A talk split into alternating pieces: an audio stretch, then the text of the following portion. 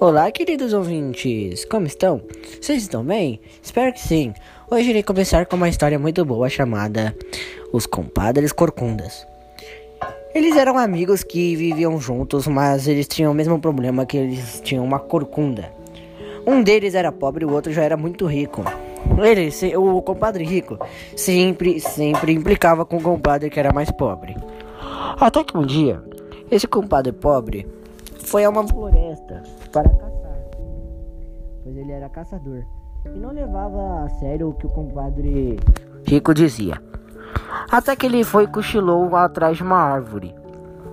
E a, enquanto isso, ele não viu o tempo passar. Até que ele encontrou um bando de jovens dançando. Ele resolveu ir atrás para ver o que, que era. E os mesmos estavam apenas cantando. Segunda, terça, segunda, terça, e ele também, ele também resolveu entrar no clima e acrescentou quarta e quinta também. Eles gostaram dos versos e resolveram comprar. Mas de bom grato, o, o, o compadre pobre resolveu dar de presente a eles. Aí, aí o compadre pobre foi de volta para casa. Só que quando amanheceu, viu joias e ouro, muito ouro em seu violão.